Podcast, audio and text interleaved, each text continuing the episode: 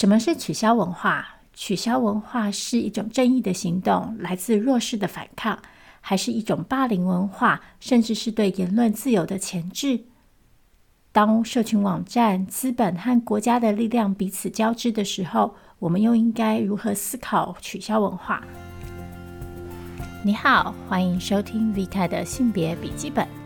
这是一个由 Creology 制作的 Podcast 节目。挑战网络上、社会里最常见、最众说纷纭、最争议不休的性别议题。每集节目将挑选一个性别关键字，用浅显轻松的语言，和你一起直奔女性主义者的内心，一起笔记这些议题的争论核心到底是什么。Hello，各位听众朋友，大家好，欢迎你收听今天的 Vita 的性别笔记本。这一次真的好久不见了。不好意思，偷懒了这么久。嗯，偷懒这么久的原因有很多，其中一个是因为我一直在换题目。就是，呃，其实今年年初的时候，本来有好几个想要做的题目，那结果没想到后来就是大家也知道，台湾社会又发生了很多的事情，然后就一直在选题这件事情上面挣扎了很久。嗯。就像大家知道的，自从六月开始，台湾爆发了 Me Too 运动。针对 Me Too 运动呢，我跟娜娜已经在两集的 Small Talk 里面做了，其实我觉得蛮多的讨论的。那我自己也有一些文字评论，刊登在其他的网络媒体上面，所以我觉得我今天就。不继续讨论这个主题，但是我想要讨论一个跟 Me Too 有一点点关系，或者应该说，就是在这几年呢、大家讨论到 Me Too 的时候，常常也会一并讨论的主题，那就是取消文化，所谓的 Cancel Culture。台湾的朋友其实对这个词也应该不太陌生，尤其是最近我们在 Me Too 议题的相关讨论里，其实也有很多人看到了。Cancel culture 这个词被拿出来讨论嘛，那通常其实是在一个比较担忧或甚至是说负面的情境底下，譬如说，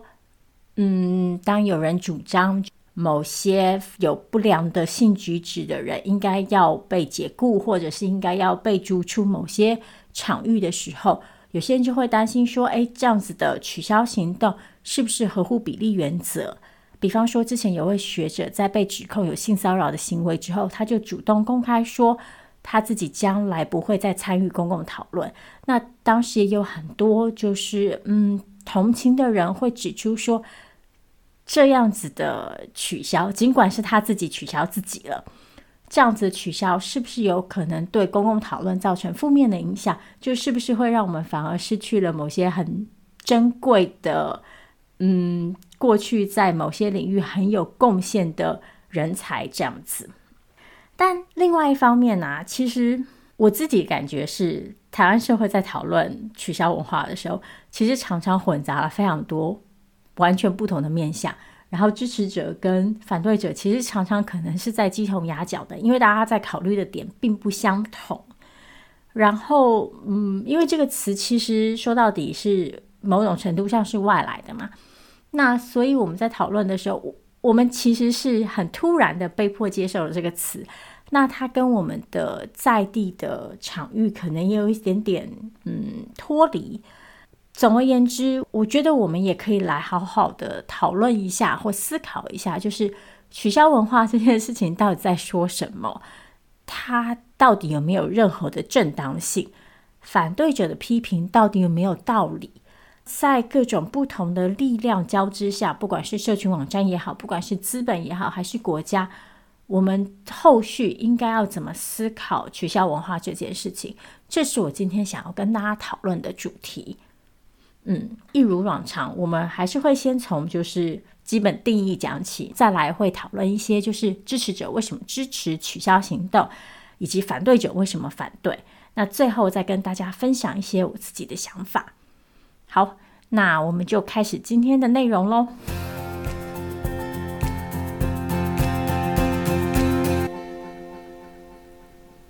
取消这个词其实一开始是出现在黑人社群的用语当中，它其实最早的意思是分手的意思。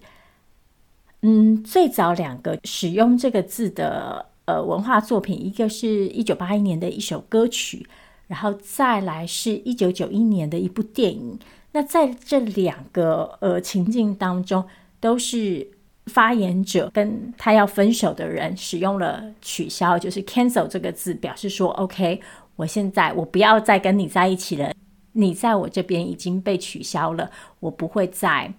嗯对你有任何的情感投入了。之后这个词其实就在黑人社群里变成一个还蛮常用的用语。就像我刚刚说的，它的主要的用意其实是被拿来描述说跟某个人分手，切断跟某个人的情感连接。后来在社群网站上面，一开始其实黑人社群也是主要把 cancel 这个字用在我刚刚说的那个脉络中，但是它随着时间发展，它也被赋予了不同的意义，指的是对某件事情或某个人情感上的切割。那再再后来呢？当这个词从黑人的社群往外传，传到其他不同的身份群体当中时，这个词就被赋予了更多的意思。大概是在二零一零年的中后期以来，cancel 这个词的语义就开始转变了，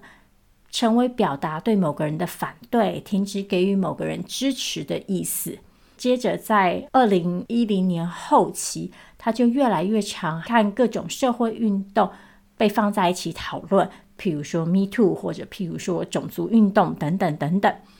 至于 Cancel Culture 这个词，其实又是一个更新的词汇。这个词一开始出现在公共视野中，应该是在《纽约时报》在二零一八年六月的一篇文章，标题是 “Everyone is cancelled”，就是。所有人都被取消了。那在这篇文章里就提到说，哎，很多名人都被 cancel 了。那其中有些是开玩笑的，有些则是真的。在那之后，从大概从二零一九年开始，取消文化就变成一个很通用的词，它被用来指涉一种公共的反应或是行动。那通常指的是社会大众，或者应该说网络大众，针对一些政治不正确的言行采取的抵制反应。就像我开头一开始说的，就是如今“取消文化”一词，其实人们在使用的时候，经常是带有一点点贬义的。尤其是当保守人士在使用“取消文化”这个词的时候，他们常常是在表示说，取消行动这件事情已经成为了一种类似黑帮的霸凌文化，然后他其实已经走过了头，然后嗯。基于政治正确的理由，被当成一种流行的行动这样子。但与此同时，智者还是认为说，取消其实是一种公民行动，是一种来自弱势群体的反抗。所以走到今天呢，嗯，大体来说，取消文化这个词指的是说，当公众人物或者有些时候其实也有可能是非公众人物。不过，大多数的时候指的是名人。当公众人物或者是一些团体，譬如说企业，他们做的事情或说的话引发了争议，或是被认为说这些行为跟言语具有冒犯性，然后导致公众不再支持这个人或这个团体，或是选择抵制他们这样子的一个现象，取消文化涉及的讨论跟行为。大多数的时候，主要是发生在社群媒体上。但当然，在这几年，我们也看到，就是它慢慢的，嗯，往外溢出，然后在某种程度上，也影响到了个体的，嗯，其他的生活面向，譬如说职业跟工作。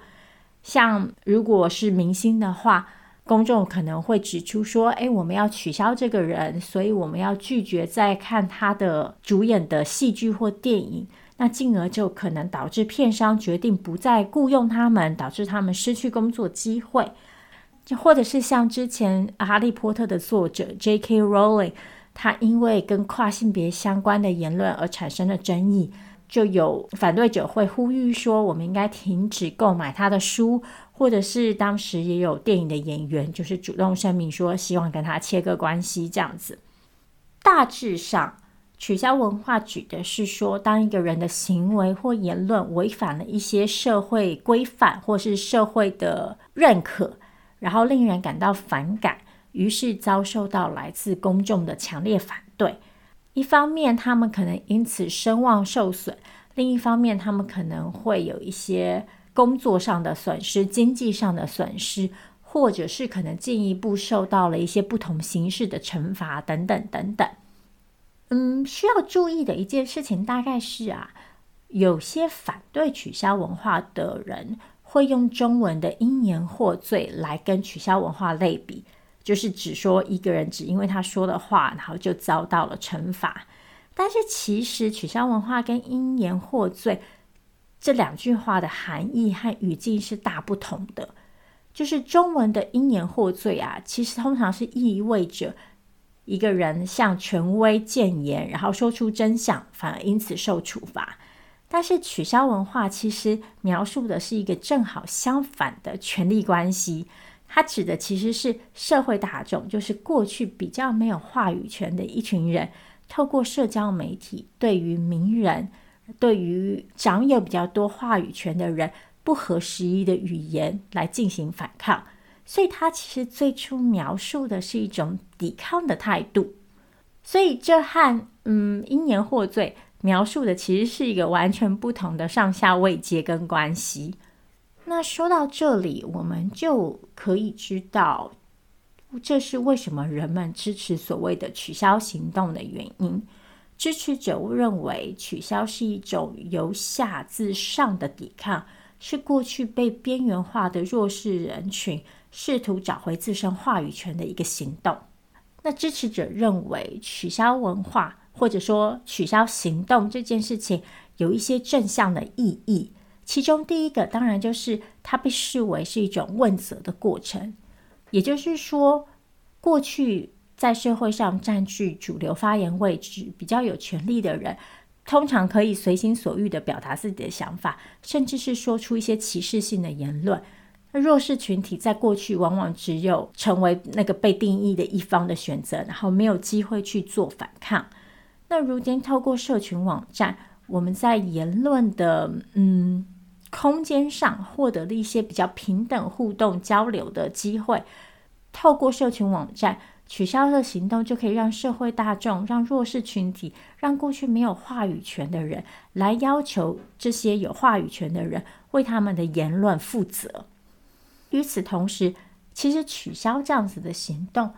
也可以被看作成一个纠错机制，就是它可以帮助我们去反省，去找出过去那些有问题的言论，因为那些言论可能过去被视为非常的正常，因为我们听不到所有反抗的声音嘛。但是如今，因为有了这样子的沟通的机会，所以我们可以看到，哎，这些言论其实是有问题的。那在发觉这些有问题的言论的时候，一方面我们可以进行纠正，就是 OK，我们不要再鼓吹这样子的言论；另一方面，它其实肯定也可以，嗯，达到一个怎么说提醒的效果，就是作为旁观者的我们可以学习到说，OK，其实这个言论是不 OK 的，我们应该不要再使用它。然后进而彼此提醒，然后打造一个更公平、更不歧视的一个公共环境。换句话说啊，取消的呼吁跟行动，其实给了我们一个机会去检讨过去不平等的互动关系，还有权力结构，然后再进一步的去消除某些场域里长期存在的不平等。比方说，在 Me Too 运动里。当对象涉及好莱坞的演员的时候，其实有些人会主张说，艺术归艺术，政治归政治，认为那些有不当性举止的男演员不应该一定要因此失去工作。但是我会觉得说，其实在这个情境底下啊，所谓的取消，并不是一种消极的惩罚或报复，它其实可能更是一种积极的纠正，或者是说修复，因为。过去在这些职场里，男性占有权威的位置，然后他们因此利用自己的权势，伤害了这个职场之中的女性。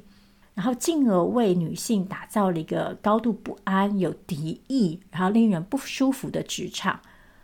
再进一步的效果，可能就是当这些男性继续留在这个场域的时候，可能会对女性造成一种嗯恫吓的效果，就是我担心我进入了这个职场之后，可能会遭遇到某些不好的事情，所以我选择提前退出。那其实这就造成了女性不公平的参与机会嘛。所以说。当取消这样的行动，试图把某些男性排除在某些场域的时候，他的动机并不是报复，而是是为了要打造一个更平等的工作环境。当然，我们还还是可以讨论，就是说取消是不是最有效的方法嘛？但我这里想要强调的是，嗯，有的时候在讨论取消文化的时候啊，反对者会把它当成一种恶意的报复。但是其实它不是这样子，因此说到底啊，我觉得取消文化是提升了弱势群体的话语权的，就是少数族群啊、女性啊和性少数啊这些弱势群体长期以来在社会上没有办法获得足够的话语权，然后被其他的特权团体来代言压制。那如今其实透过取消文化，让这些过去很少有发声机会的群体。终于有了发声机会，然后他们可以团结起来，来对抗这些歧视和压迫，透过形成舆论的压力，来为自己争取更平等的对待。从这个角度上来说，我认为取消的呼吁跟行动，作为一个社群网站里的一个集体的回应，其实是有正面的意义的。但与此同时，我们也确实看到了很多，嗯，对于取消文化，应该说就是对于这样子的社群网站上的一个行动，或者是说倡议，逐渐变成一个嗯常见的现象。关于这个现象到底是不是真的这么常见，其实我觉得还是可以讨论的。但是在反对者的眼里当中，它是一个已经是一个非常就是大家习以为常的现象了。这个现象是不是有可能造成某些负面的影响？我觉得这确实是可以讨论的问题。但是，嗯，在这里另一个有点尴尬，或者是说另另一个就是一如往常，社群网站总是会出现的事情是，这些对于取消文化的反对里，其实混杂了很多不同类型的思考。有些是有意义的对话，但有些其实是无稽之谈。然后有些其实是基于对取消这件事情错误的理解。那有些其实它所涉及的概念跟取消文化本身可能关系没有那么大，而是涉及的一个更广泛的脉络。所以接下来这个部分，我们就来聊一聊，就是反对取消文化的人到底在反对什么。他们的担忧有没有正当性？除此之外，基于这些担忧，基于那些有正当性的担忧，我们可以怎么样进一步的思考取消文化这件事情？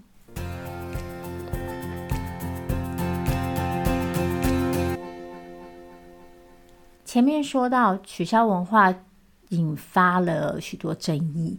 嗯，事实上啊，就是二零二一年的时候呢。哈佛美国政治研究中心进行了一项民调，然后结果发现啊，有差不多百分之六十四的人确实把取消文化视为一种对个人自由的威胁，然后差不多有百分之三十六的人认为取消文化是一个大问题，然后还有百分之五十四的人说他们担心，呃，会因为自己在网络上发表意见而被解雇等等。然后同一年呢，又有另外一项调查也发现说，百分之七十一的美国选民认为取消文化已经太过头了，然后甚至有百分之六十九的人觉得取消文化其实是不公平的，因为个人过去的言论和行为而进行惩罚。所以上述的数字就带我们看到，至少在美国社会啊，取消文化已经造成了一个非常分裂的状态，然后引发了。很多争议，甚至可以说是一种道德恐慌。那慢慢的，其实我们在台湾的社群网站也会看到一些类似的言论。那就像我一开始说的，嗯，这些恐慌从何而来？这些恐慌合理吗？然后，当我们仔细研究这些人们的焦虑的时候，其实会发现这里头涉及了非常多不同的面向跟不同的问题，然后值得我们好好的讨论。对取消文化感到迟疑的，其实也不只有一般民众，还有学者。最经典的例子就是二零二零年七月的时候，美国知名的学术杂志《Harper's Magazine》哈珀斯杂志刊登了一封嗯公开信。这封公开信有一百五十多位文化名人联署，然后他们在这封公开信里指出说，虽然美国这几年来关于种族和社会正义的抗争是有正当性的，但是他们担心。取消文化造成某些人因为某些言论就被开除、被解雇、被调查，这样子的文化是过度的政治正确，然后进而可能会侵害了言论自由。这封信的联署者里就是包山包海，有一些就是很受人敬仰的学者，譬如说乔姆斯基，譬如说玛格丽特·艾特伍。那另外有一些人。则比较有争议，因为他们可能过去自己就曾经是被取消的对象，譬如说刚刚前面提过的 J.K. Rowling 等等。当时这封信刊登的时候啊，引发了非常非常非常多的讨论。那很多一开始就反对取消文化的人，就立刻跳出来说：“你看，连学者都担心，所以取消文化真的是一件不好的事情。”但有趣的事情是，这封公开信发出后两天。其实就有另外一群记者发表了另一份声明。有趣的事情在于，这群记者当中包含了很多不同族裔、不同性倾向、不同性别，就是过去其实比较被边缘化的身份群体的人。然后他们指出，就是他们反对这封公开信，因为一方面他们认为，其实取消文化本身正好就是一种言论自由。因为如今提出这些取消主张的人，其实正好就是过去没有话语权的人。另外一方面，联署前面这一封哈珀斯杂志的公开信的这些学者们，其实长期以来都享受了各种话语权上的特权，他们享受了各种资源跟管道，可以提出他们的主张，然后他们说的话常常都会立刻的被人倾听、被人信赖。就像他们今天对取消文化提出反对一样，这个反对立刻就被赋予了强烈的正当性，而这个正当性的来源，正好就是因为他们一直以来在话语权这件事情上面享有的优势地位嘛，因为他们的社会地位，让他们可以在就是全美最有权威的杂志之一上面刊登自己的抱怨跟担心。那所以其实说到底，这封公开信。是有那么一点点讽刺的，当然，这也不代表说这封公开信所提出的内容是没有道理的。像譬如说，这封公开信里提到了很多的例子，是他们觉得可能是就是取消文化太过火的范例，但是在记者们的联名回应信里，其实也提到，就是说。公开信里的学者其实混淆了很多不同类型的例子，然后借此来作为反对取消文化的例证。但其实这些个别的例子都应该被抽出来分开讨论。那我觉得这是今天取消文化，嗯，造成争议的一个很重要的原因，就是其实它涉及了很多不同面向、很多不同程度、很多不同情境的状态。但是我们经常性的会把它们打包在一起讨论，然后想要得出一个就是取消文化到底是好还是坏的结论。但是每一个个案里其实都涉及了一些更复杂的情境。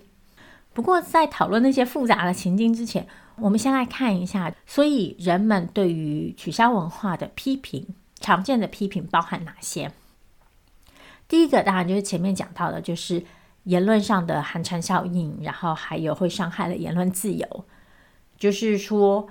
因为取消文化，人们会从此不敢在公开的场域里发表意见，然后进而会因此限缩了言论的多样性。这样的批评其实也不只来自于保守派。那其实说真的啦，由保守派口中说出来这样批评，反而非常的荒谬。但其实很多自由派也有这样子的担忧，就是深信自由主义的人就会觉得说，真理越辩越明嘛，所以我们不应该对言论施予限制。相反的，我们应该让所有的言论都可以在公共空间里进行分享跟讨论，然后让公民透过辩论互动筛选出共同的意见，然后那些不良的、有害的意见就会逐渐的被筛选掉。老说，我个人的政治立场让我不是太同意这样子的看法。我甚至会说，我觉得这样的看法有那么一点点点天真。嗯，我这样说的原因是，我对于所有的言论是不是都可以在一个公共的空间里获得同样的讨论机会，这件事情是抱持怀疑的。一来，我觉得我们必须要考虑到，就是。在特定的社会和历史背景之下，某些言论可能一开始就很难被呈现。相反的，另外一些言论会更有机会被听到。另外一方面，则是我们考量到不同群体之间的权利和物质基础，我们其实也很难判定，就是不同的言论的捍卫者是不是真的在对话过程当中有着同样的机会。比方说，资本阶级他可能有更多的钱去买广告，那弱势的劳工，他可能只能透过传统的其他的方式去表达自己的意见。那这个时候，这个样子的沟通过程是平等的吗？是对等的吗？其实很难说。所以，期待所有的言论都可以被公平的讨论，然后真理会越辩越明这件事情。我自己是觉得，如果不去考虑背后的那个权力跟物质基础的差异，单纯的去这样子相信，可能反而是会去强化了长久以来固着的权力分配模式。另外一种批评，则是有些人会担心啊，就是取消文化其实没有办法达成一种正面的效果，相反的，它其实反而强化了一种民粹主义式的受害者逻辑。也就是说，这些被取消的人反而会把自己视为受害者，然后进而产生更多对嗯所谓自由派、进步派的敌视情绪，然后他们就可以这样子抱团取暖。我觉得这确实是一个有一点点尴尬的问题，因为其实我们在台湾也可以看到类似的情况嘛。但另外一方面，我又会觉得说，其实这也不是取消文化才有的现象。事实上，就是在当代社会跟政治已经高度极化，然后社群网站又加强了一种同温层效应的情况下，抱团取暖这件事情早就已经是不可避免的现象了。那我们如何突破同温层？如何去创造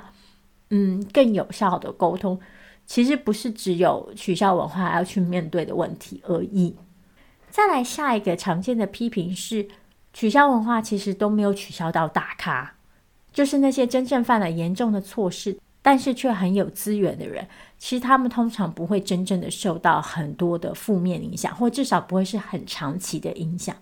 相反的，反而是有很多就是小人物，或者说普通人，可能会因为说错了一句话，然后失去了工作，造成他们的生计困难。那其实这个问题又涉及到了好几层，一个是。有些人会主张，就是叉叉归叉叉，政治归政治，政治不正确的言行不应该影响到个人的工作。另外一种说法，则是关于比例原则，就是说，因为一句冒犯或者说政治不正确的话而被解雇，是不是合乎比例原则的事情？我觉得这确实是一个很值得讨论的问题，但其中一个关键是，就像我一开始说的，它正好就是一个。混杂了很多不同因素，甚至是很多不同其他场域的问题，然后把这些都归咎到了取消文化上。这点我接下来会再详细的说。还有另外两个经常和取消文化互相影响交织的因素，则是资本和国家。有些人会批评，在西方公司制的这种经济模式里。取消文化其实反而成为了一种工具，让某些企业跟资本借此来展现自己的进步性。但说到底，这些资本其实并不是真的在意这些社会正义的问题，他们只是利用了这个取消的风潮来作为自己新的牟利的工具。也因为如此，嗯，取消文化的批评者就会担心说，整个取消文化立基于身份政治，然后过度的关注于文化清洗，反而背离了就是在经济和政治领域上面的革命的本质。也就是说，这些人觉得，其实真正关键的问题并不是文化，然后取消其实是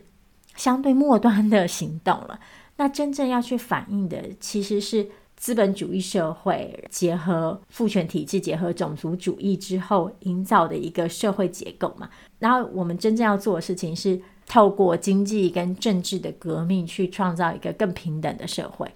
所以，就是对于某些就是。传统左翼来说，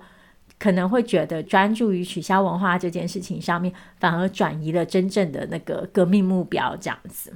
那另外一个关键的问题，当然就是国家力量的扩张。尽管取消文化其实开始于一个社会舆论的行动，它其实也应该被局限于一个社会舆论的场域之中。但现在我们确实是会看到说，有些时候国家的力量会介入。进而就有可能导致一种情况是说，弱势群体会因此嗯依赖官方机构对这些造成冒犯的言行去进行审查，甚至是限制。然后这样子的做法反而有可能反过来伤害这些弱势群体，因为尽管在现在这些审查方向可能是以政治正确为导向。但是长久以来，一旦国家获得了这种审查言论的权利，我们也就很难保证说未来我们还有办法确保国家一直把这样子的权利用在我们希望的正向的方向。相反的，未来的事态就有可能朝向那个不利于弱势群体方向发展，甚至可能进一步的，国家会限制了弱势群体表达自身意见的可能性。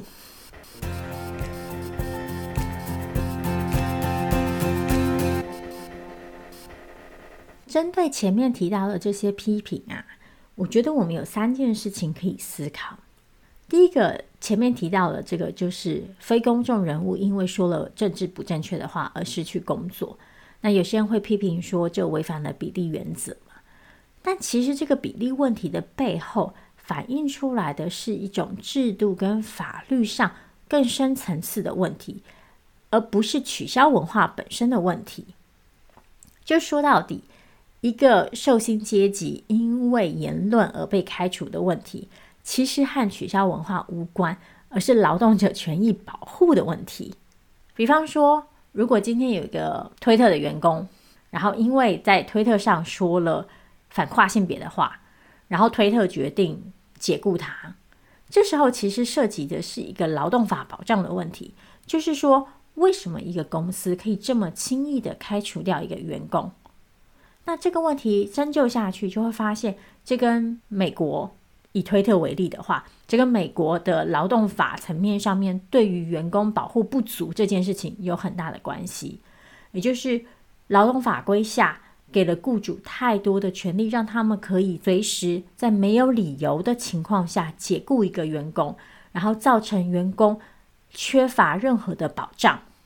所以就是说，对于像推特这样子的公司来说，当他发现了他的员工在网络上跟人家陷入比战的时候，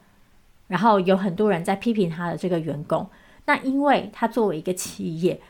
他考量到自己未来的商业发展，然后他不想要跟这些潜在的客户产生任何的冲突跟瑕疵，作为一个企业，他想要赚更多的钱，那他最后就选择开除这个员工，然后法律上也缺乏对这个员工的保障。导致这个员工也没有任何的嗯资源可以去跟这个企业做反抗，就是说你这样子解雇我其实是错误的，我不应该就这样子贸然的失去了我的工作机会。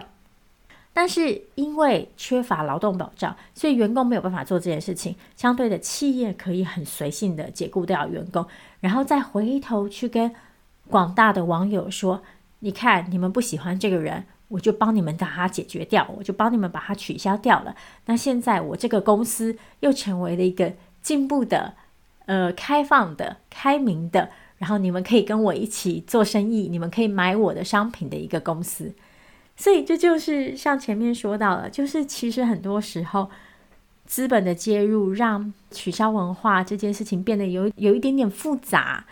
因为，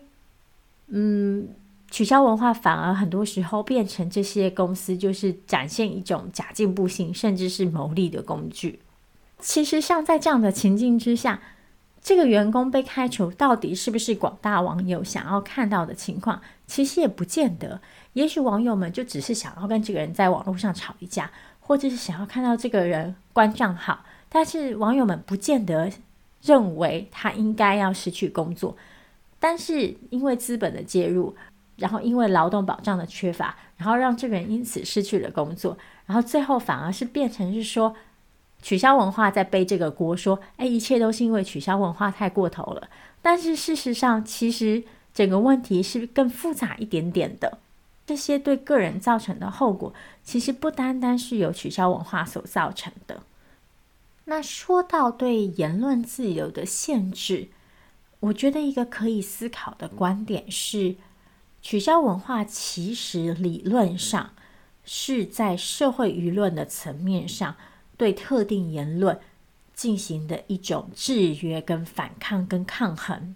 过去其实，当我们讨论到对言论自由的威胁的时候，其实我们在考虑的主要是来自于国家机器跟法律的限制。但社会舆论其实是一个相对非正式跟非制度化的存在，所以在这个情况下，我们可以去思考的事情就是，嗯，所以取消文化到底在多大的程度上会对言论自由构成威胁？因为作为一种舆论的抗衡，它其实是没有国家权力那样子的暴力性跟绝对性嘛，所以我们也就要再进一步的去看说，当我们在讨论说取消文化限制了言论自由的时候，我们在讨论的到底是什么？是说一个人因此失去了工作，还是说他在网络上被骂了？那但是一个人在网络上被骂，真的就是对他言论自由的损害吗？这是我们可以去思考的事情。另外一个层面，则是说，嗯，很多人会主张说，取消文化下的这个取消行动，限制了某些人的言论自由。但是，其实就像我一开始曾经提到的，其实取消文化本身也是言论自由的一部分。然后，这个取消的行动之所以会发生，其实正好。也是在维护另外一个群体的言论自由。这么说的意思是说，这些被取消的对象啊，他们所说出来这个言论，就是这个造成他们被取消的言论，其实在过去已压制了另外一群人表达意见的自由跟机会。然后那些被影响的人，其实往往是边缘化的，不掌握话语权的。在主流社群当中被排斥的弱势群体，比方说有一个人因为发表了恐同或是恐跨的言论而被取消了，那支持他的人就会说：“哎呀，他有言论自由啊，他当然可以表达他自己的意见。”但是如果我们细思的话，我们就会发现说，这样的恐同跟恐化的言论，其实在过去长期以来，在各种社会面向上都压迫了同志跟跨性别的自由。这样子的言论，很多时候导致的结果就是同志跟跨性别没有表达自己的意见的空间跟可能性嘛，然后甚至是伤害了这些群体健全发展、自由生活的一个机会嘛。所以这里的意思不是说言论自由不重要，还是要我们还是可以去讨论说，就是。我们是比较支持哪一派的主张？我们是相信说某些仇恨言论应该要被限制，还是我们觉得真理越辩越明？这些都是可以被讨论的。但我要讲的事情是说，很多现在针对这个言论自由的捍卫啊，他所捍卫的其实不是真的言论自由，他捍卫的是某些长期以来掌握主流视野、被视为正统。然后有至高无上话语权的言论，可以继续的以同样的声量被表达，并且继续的去压制某些弱势言论的这个空间。那这个其实好像不是真的言论自由吧？那相反的，取消文化或者说取消行动所想要抵抗的。其实就是去扭转这个言论自由长期以来的不平等。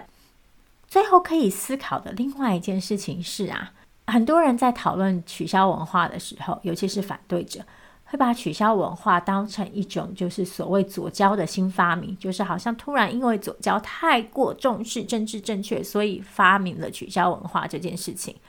但是其实如果我们仔细回头去看历史，就会发现。取消文化早就已经存在很久了，应该说取消这个行动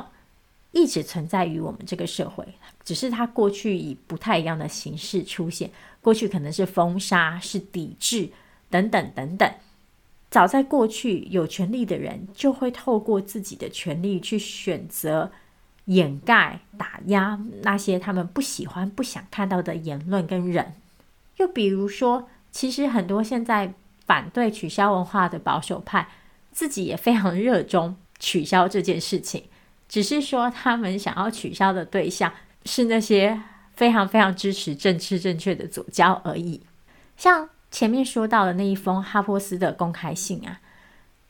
这一封公开信可以发表在什么平台？可以找到什么样子的人签署？可以引起多大的舆论反响？这些事情本身就是一种话语权的展现。过去啊，在就是网络还没有出现的时候，我们作为社会大众，可以听到谁的声音，其实是由那些掌握了媒体的人所决定的嘛。譬如说，可能是电视节目的制作人，可能是报纸的主编。今天可能一个报纸主编决定说：“OK，我想要请谁写评论，我不想要请谁写评论。”这其实就是主编说了算嘛。所以其实就是某一种特定的精英阶层在决定说，我们可以接受到什么样子的讯息。但因为过去这些事情不是在公众的眼前发生的，所以我们其实就会忽略说，这样子的程序其实一直都存在。那如今到了就是网络时代，到了社群网站的时代，很多以前没有办法透过这些精英渠道来发声的人，忽然就有了自己的发声管道。然后他们可以透过社群网站来表达自己的想法，阐述自己的经验，然后或者是发表自己的愤怒。嗯，所以这种情形的出现，就顿时好像造成了一种嗯虚假的感受是：诶，话语权的分配突然呃非常明显的倾斜了。但是这个倾斜到底有没有发生？就是说，在今天的社会里，其实。精英群体是不是还是掌握了主要的发言管道？这件事情其实是可以思考的。那我们今天之所以会感到如此的震撼，其实说到底啊，是因为取消文化对于过去那个根深蒂固的权力结构和分配机制造成了某些撼动跟影响嘛，所以让过去某些没有权利、没有机会、没有资格被听到的言论。没有资格说话的人，终于也可以透过公共舆论的力量来反抗一些长期以来伤害他们的言论和行为。因为这样子对权力体系的撼动，所以才会让我们觉得，就是诶，取消文化好像是一个非常崭新的事情。但是其实，与其说它是一个新鲜的现象，不如说它是对旧现象的一个反扑吧。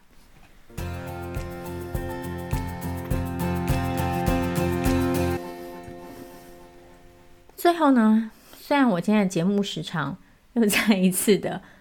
超出了我的预期，但是还是想要在最后跟大家分享一下，就是我觉得在取消文化这件事情上面，后续可以思考的一些事情。第一个问题是，取消文化真的是一个现象吗？这个问题听起来很吊诡，但某些人提出这个问题的原因，是因为就是一来如前所说。其实这样的现象、这样的行为早就已经存在了，只是如今它发生的场域转移到了社群网站上，然后更多的时候是来自于所谓的普通人，来自所谓的常民，所以它其实并不是一个全新的现象。另外一方面，有很多人就是质疑取消文化是不是真的像保守派说的一样，已经这么严重了？是因为，嗯，其实很多所谓被取消的人啊，都没有真的消失。像呃，一个很常被拿出来举例的例子，就是再一次的 J.K. Rowling，因为他当时虽然说片商在后续的《哈利波特》系列电影当中试图跟他切割，然后。同剧的演员也表达了一些反对的言论，但是其实 Rowling 本身的书籍的销售量是增加的。然后，Rolling 其实也不是唯一的例子，很多就是有资源的人，他们可能虽然因为所谓的取消的呼吁，在当下或者是说短时间受到了某些影响，但这些影响通常不会长久。像其实我们会看到很多好莱坞的男明星，其实陆陆续续也都复出了嘛。当然，这也就不是说，所以他们受到这些影响，我们就不需要去检查说是不是合乎比例，是不是合理。但我觉得确实可以思考的一件事情是说，我们好像特别自动的就会去担心取消文化对于这些人所造成的伤害和影响，而不是去担心就是这些被取消的人他们的言论和他们的行为。对于弱势群体所造成的伤害，这样子的自动自发的反应，其实是不是反映了一种非常不平等分配的同理心呢？也就是我们在这个体制的长期教化之下，其实我们都服从了一种想象结构，是我们会自动自发的去为有权的人设想他们的经历、感受、理由、借口等等等等。然后我们会非常自动的选择去原谅他们，然后去嗯考虑他们的舒适程度。所以我觉得在讨论取消文化的时候啊，我们是要去警惕自己的同理心到底是怎么分配的。进一步可以思考的问题会是啊，假如取消文化其实并没有真的达成那些我们以为有达成的效果，这样子的行动还有意义吗？譬如说，像前面提到的，就它是不是反而让被取消的人有了抱团取暖的理由？但另外一方面，我们是不是也可以想说，就算没有这种真实性的效果，光是透过这些讨论，我们可能也可以达成一种正向的督促式的社会氛围。然后让人们对于自己的话语权更为谨慎，然后去打造一个更公平的言论，然后去筛选掉那些有伤害性、压迫性跟歧视性的言论。那假如取消文化真的存在，取消文化可以造成什么效应呢？如果要回答这个问题呀，我们其实可能要区分好几个不同的层面，就是包括了短期效应和长期效应，然后对特权阶级的效应跟对普通大众的效应。还有就是对个体的效应跟对整体社会的效应。这么说的意思是，就像刚刚也提到的，取消文化好像在当下没有办法造成很大的影响，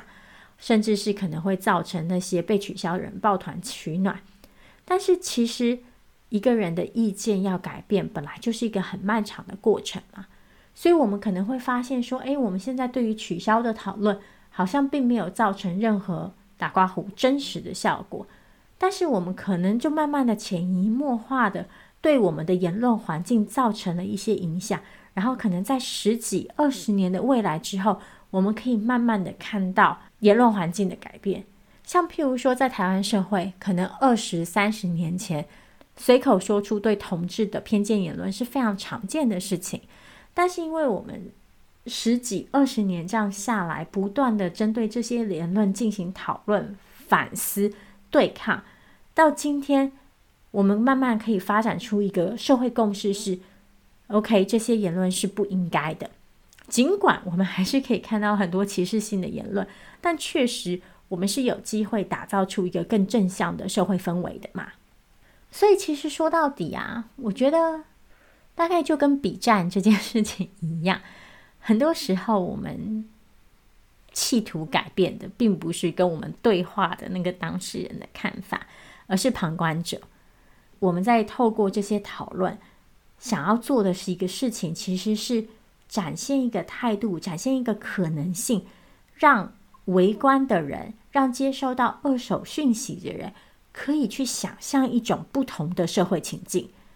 可以去想象说，哎，原来这些言论不是一定要被我接受，原来我其实也可以去拒绝这些我不喜欢的言论，或者是去拒绝这些压迫。长久下来，其实这对于整体社会的，嗯，培力也可以是有帮助的。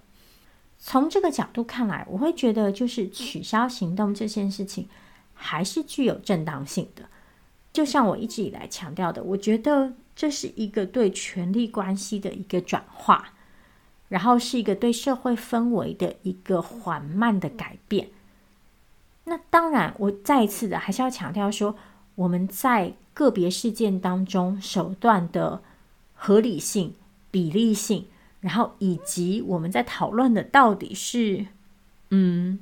什么样的具体内容？这些事情，我觉得在每一个个案当中，我们都是可以去仔细讨论的。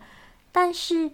我觉得去说取消文化只是一种霸凌，也不是非常的公允。因为，尽管也许有人把这个当成一种霸凌或压制的工具，也不能改变，就是说。这件事情在某些时候，他所想要打造的，其实是一种，嗯，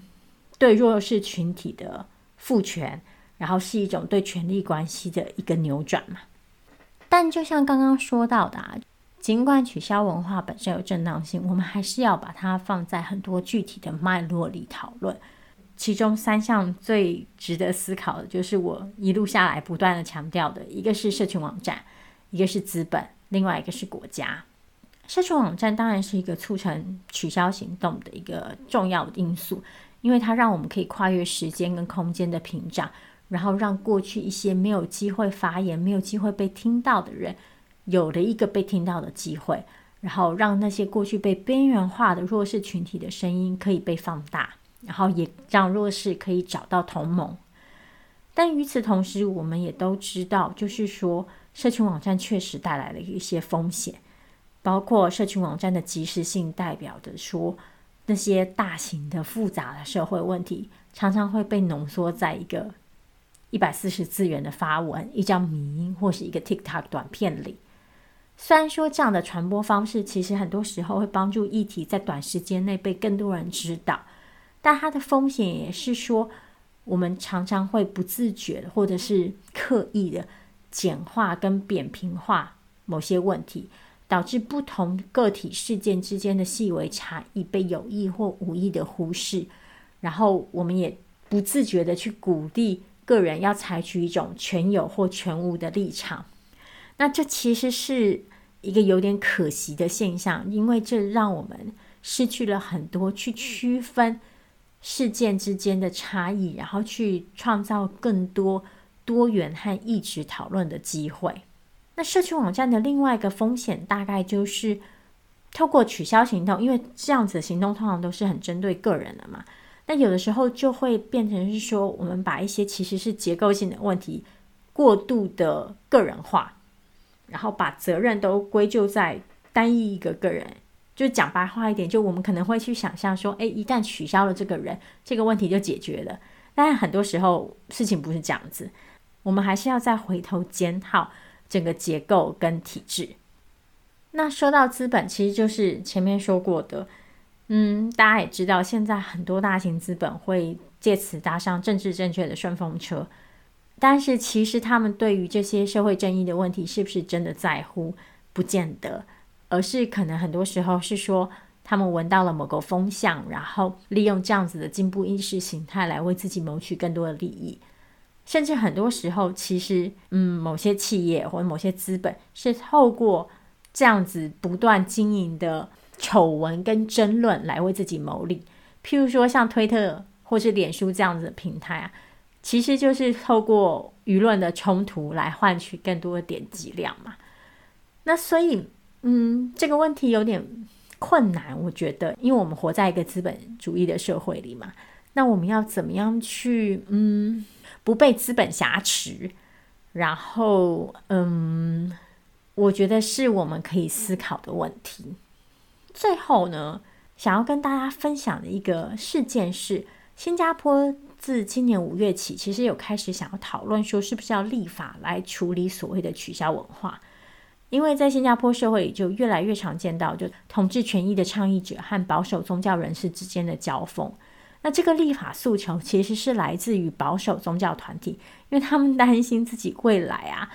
表达宗教看法，宗教看法打个刮胡，这里的言下之意就是对同志的歧视。他们未来表达对同志歧视的权益会受到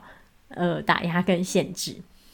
也是因为如此，所以。反对立法的人士就表示说，如果新加坡真的立了这样子的法，最后的结果就是会去保护那些歧视性的言论，然后会更不利于新加坡的统治社群。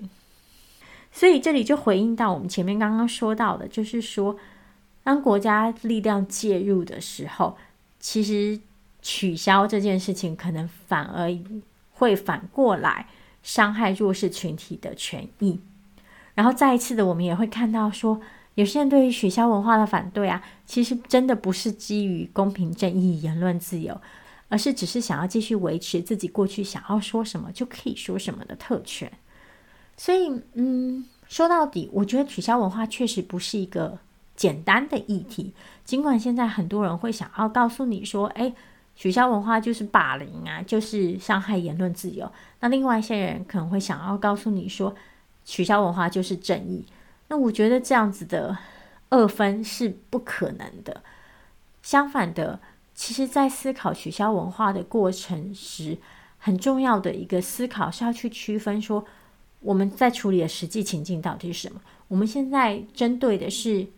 无名的常民，还是我们应该要把更多的力道用在那些有权势和资源的人身上？然后我们要去区分说。某些取消的行动到底是来自于公共的诉求，还是其实是资本跟国家的力量？我们想要取消的到底是个人，还是行为，还是这些个人所代表的特定的权力阶级？还有打造这种权力分配的机制跟规则？这其实是一个很多层的问题嘛。最终，最终，我觉得我们要记得的事情是，其实跟取消文化有关的对话。不应该只局限在于说特定公众人物是不是应该因为他的言行而失去社会地位跟工作。其实整个取消文化要涉及的是一个更广泛的问题，就是我们的社会边界，我们怎么样去建立一套更多人，就是更多社会上的个人都可以同意并且回应的一套新的伦理和社会规范。然后在新的一套规范被破坏的时候，我们作为一个集体，应该可以怎么样的去回应？其实取消文化真正应该要带我们思考的是这样子的一个问题。